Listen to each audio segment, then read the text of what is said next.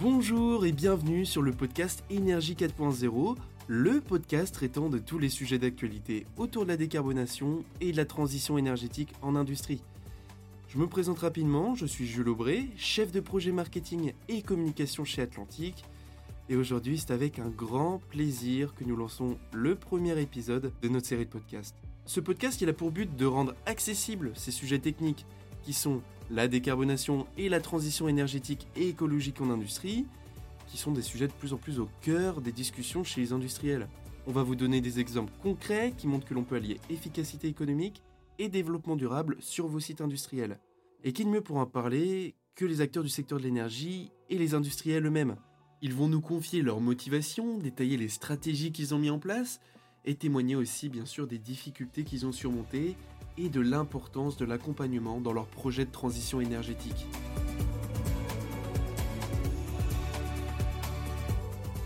Mais avant de commencer, qui sommes-nous? Atlantique, c'est une co-entreprise créée par cinq entreprises innovantes françaises spécialisées dans la réduction des consommations d'énergie des industries. Atlantique, c'est la solution 360 degrés pour décarboner votre site industriel. C'est-à-dire qu'on vous accompagne sur toute la chaîne de valeur, de l'audit au management de l'énergie jusqu'à l'effacement électrique. Bon, je pense qu'on a fini pour les présentations. Bienvenue pour le premier épisode d'Énergie 4.0, le podcast traitant de tous les sujets d'actualité autour de la décarbonation et de la transition énergétique.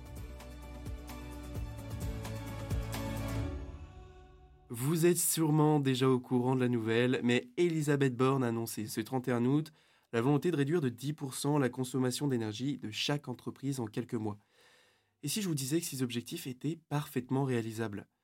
Alors vous allez me dire comment, comment atteindre ces objectifs, quelle stratégie mettre en place, avec quelles aides, comment concilier développement économique et écologique, et au final quels sont les enjeux de la décarbonation à court et à long terme, eh ben, ce sont les questions auxquelles on va essayer de répondre aujourd'hui. Et pour y répondre justement, nous sommes ravis d'accueillir Guillaume Acarion. Bonjour Guillaume. Bonjour Jules. Alors Guillaume, tu es le CEO d'Acajoule, qui est un bureau d'études en efficacité énergétique pour les professionnels. Voilà, est-ce que tu peux nous expliquer ce que vous faites? Je sais que vous travaillez sur plusieurs pôles d'activité. Est-ce que tu peux nous en dire plus? Donc le, le bureau d'études aujourd'hui, c'est une quarantaine de, de, personnes. Le siège est à Saint-Nazaire. On a une agence euh, ouverte l'année dernière à Valence, euh, une agence qui sera dans le sud-ouest l'année prochaine. Euh, donc 2 millions d'euros de chiffre d'affaires, 6 pôles euh, d'activité. autour, on, voilà, on est multi-compétences dans l'énergie, donc on s'intéresse aussi bien aux consommateurs d'énergie industrielle, on, va en reparler hein, avec le pôle industrie, mais aussi à tout ce qui est transport, mobilité, bâtiments, également les énergies renouvelables, la biomasse, le photovoltaïque, une spécificité sur le territoire et puis un, une business line autour du digital, autour de la donnée et, euh, et de l'énergie, qui, qui, est une de, nos, euh, une de nos spécialités. Et qu'est-ce qui t'a poussé à travailler dans le secteur de l'énergie? Effectivement, je travaille dans le secteur de l'énergie euh, depuis ma sortie d'école d'ingénieur, donc il y a presque 20 ans maintenant. Déjà à cette époque, c'était euh, un secteur qui allait euh, voilà, avoir des mutations importantes, qui n'en avait pas eu depuis un, un, certain temps après le premier choc pétrolier on voit que l'histoire euh, balbutie puisqu'on on entre dans le choc gazier. Donc un secteur euh, prometteur. Euh, j'ai travaillé dans l'industrie euh, à la sortie d'école d'ingénieur. Et puis bah, en 2010, euh, j'ai eu envie de m'intéresser aux consommateurs d'énergie.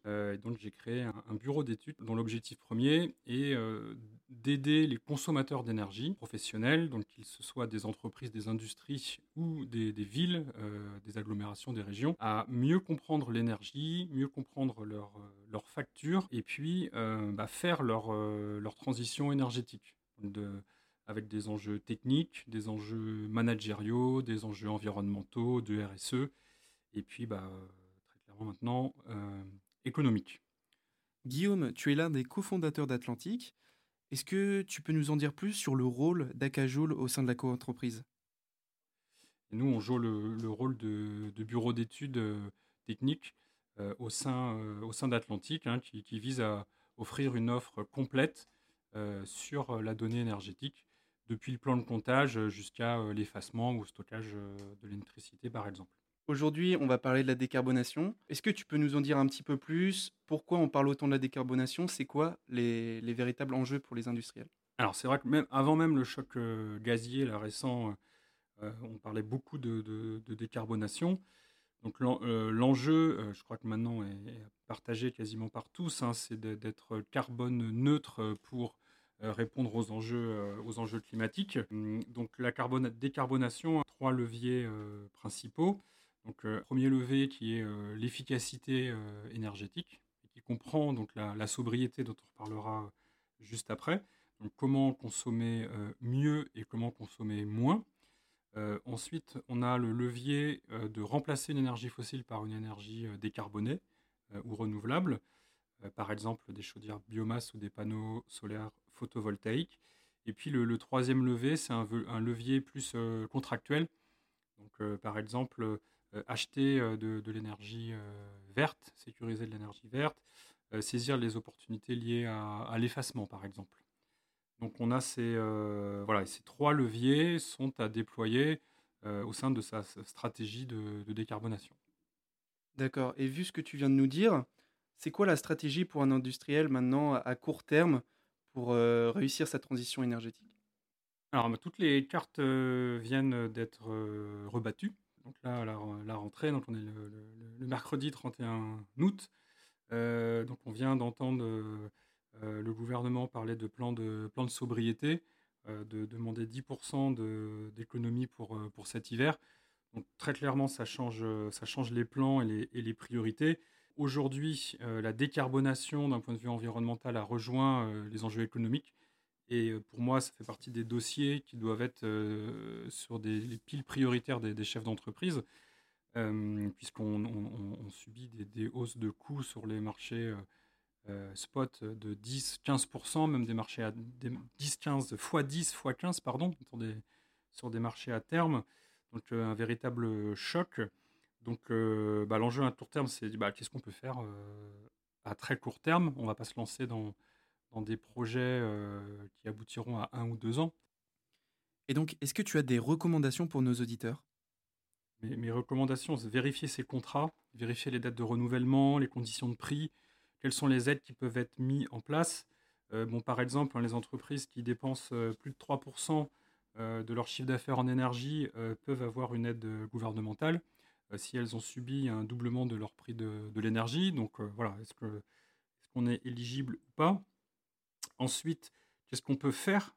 Euh, donc évidemment, le télétravail fait partie des, éléments de réponse. Euh, donc euh, bon, malheureusement avec le Covid, on ça a été mis en place, mais c'est un outil qui peut aussi servir pour la sobriété énergétique en permettant de chauffer bah, pas tous les bureaux et puis d'économiser du, pétrole pour les déplacements. Qu'est-ce qu'on peut faire d'autre? Travailler sur ces consignes, travailler sur euh, ses régulations, euh, travailler sur la baisse des talons. C'est ce qu'une usine consomme quand elle n'est pas ouverte. Ça peut représenter, hein, c'est pas rare, ça représente 30, 40, 50% des consommations énergétiques d'un site. Donc euh, bah là, c'est vraiment l'occasion de, de, passer ça au peigne fin et c'est des choses qui peuvent être déployées immédiatement, donc des choses à mettre dans le plan de, sobriété. Et puis la troisième chose, c'est d'anticiper l'effacement. L'effacement, c'est euh, de décaler sa production euh, par rapport à des, euh, pics de consommation sur le réseau. donc là, c'est de ne pas les subir, mais de les anticiper. Donc déjà, on peut faire de l'effacement volontaire, et qui est d'ailleurs rémunérateur. et puis, bah, voilà, si on a des restrictions et qu'on doit faire de l'effacement, d'avoir réfléchi sur voilà, qu'est-ce qu'on peut proposer en termes d'effacement, qu'est-ce qu'on peut effacer, et d'être assez proactif et d'avoir des plans euh, déjà en place au sein de l'entreprise. Ça, c'est des choses qui peuvent être faites aussi à des échéances euh, plus ou moins euh, courtes. Voilà, un petit peu la, priorité sur les termes de plan de sobriété. Mais du coup, Guillaume, est-ce qu'il existe des outils pour aider les industries et les entreprises à mettre en œuvre ce plan de sobriété? Oui, donc on a des, des outils existent pour bah, vérifier, savoir si les mesures que l'on a prises sont efficaces regarder euh, sans attendre trois semaines le, résultat.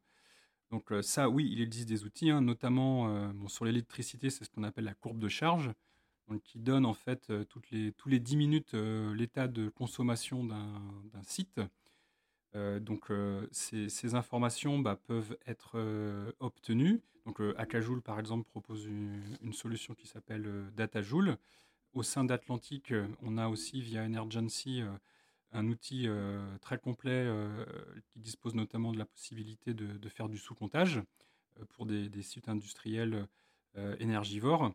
Donc cela permet de, par exemple, lorsqu'on fait un travail sur son, talon qu'on met un certain nombre de mesures ou qu'on coupe des choses, bah, de, vérifier le lundi qu'est-ce qu'on a atteint en termes de puissance résiduelle et puis d'essayer de faire mieux le, week-end suivant.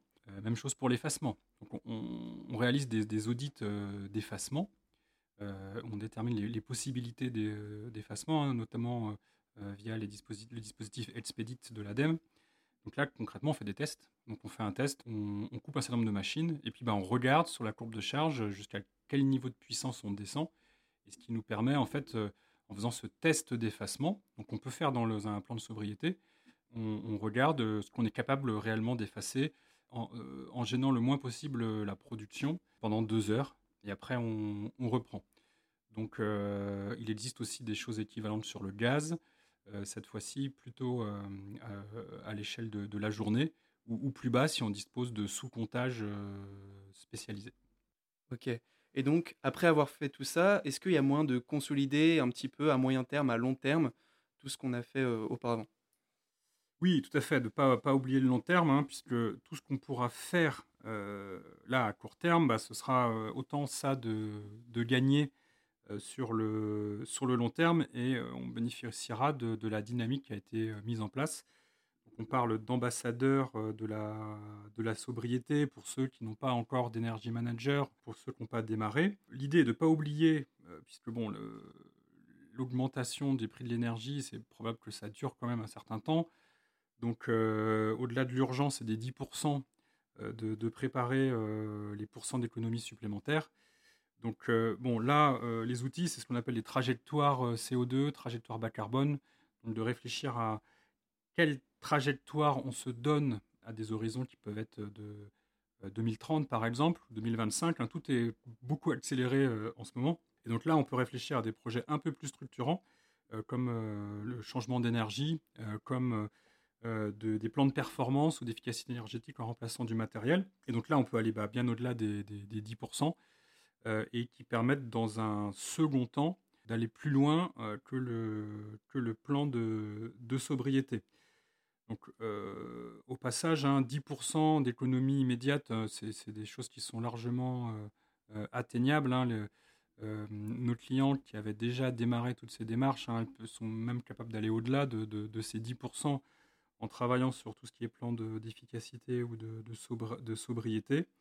Et puis, bah, en termes de, trajectoire, c'est vrai qu'on a tendance à voir là tous les objectifs euh, augmenter et on a tendance à voir euh, les horizons de temps diminuer euh, pour voilà, arriver à être indépendant des énergies fossiles, ce qui signifie concrètement indépendant des fortes hausses sur le marché de l'énergie. Alors, toutes ces solutions, nécessitent sûrement des, moyens. Est-ce qu'il y a des financements qui sont disponibles pour ces entreprises? Euh, Bon, là, le meilleur financement, c'est euh, les coûts qu'on va éviter de payer sur, euh, sur les factures, avec des, temps de retour qui sont quand même assez, fortement, assez fortement réduits. Bon, il y a quand même un corollaire, c'est que le, le, prix des matières premières augmentant, euh, la disponibilité des entreprises baissant. Voilà, on est quand même aussi euh, touché par l'augmentation des prix, qui vient quand même un petit peu balancer euh, la diminution des, temps de retour. Hein. donc je, crois que voilà, il faut, plus que les aides soient le critère qui permette de, passer à l'acte. Voilà, néanmoins, il existe quand même des aides sur, par exemple, le changement d'énergie, hein, passer sur une énergie renouvelable thermique comme, la biomasse, euh, il existe des, aides, mais qui, sont, commencent à être euh, assez rapidement euh, prises d'assaut et plus difficiles à, plus difficile à, obtenir. Ensuite, il, y a des, il peut y avoir quelques, quelques dispositifs, hein, notamment via l'ADEME, pour des, projets innovants ou des, des projets avec une forte capacité de duplication qui peuvent être accompagnés. Je pourrais citer aussi quand même BPI, notamment pour tout ce qui est démarche auprès des, des PME Donc BPI a déployé plusieurs dispositifs, diagnostic écoflux, décarbonation sur le bilan carbone, sur l'immobilier pour accompagner au décret tertiaire, notamment auprès des entreprises. L'ADEME et BPI sont assez, assez actifs. Donc maintenant, voilà, pour conclure un petit peu cette interview, pour toi, c'est possible de concilier développement économique et développement de la sobriété dans, dans son entreprise? Ah, Non seulement c'est possible, mais c'est absolument indispensable. D'accord, très bien. Merci beaucoup Guillaume pour avoir répondu à toutes nos questions. Je suis sûr que nos auditeurs sont maintenant des experts de la décarbonation et du plan de sobriété. Mais c'est malheureusement déjà la fin de ce podcast. Ne vous inquiétez pas, des nouveaux épisodes arrivent très bientôt. N'hésitez pas à parler de ce podcast autour de vous si vous l'avez aimé, et seulement si vous l'avez aimé, et à le partager sur vos réseaux sociaux favoris. Et si vous souhaitez plus d'informations sur la décarbonation et la transition énergétique, vous pouvez faire un tour sur notre site web www.atlantique.fr et rejoignez-nous sur nos réseaux sociaux pour être tenu au courant de la sortie des nouveaux épisodes. C'était Jules Aubry pour Atlantique, merci de nous avoir écoutés et à très bientôt.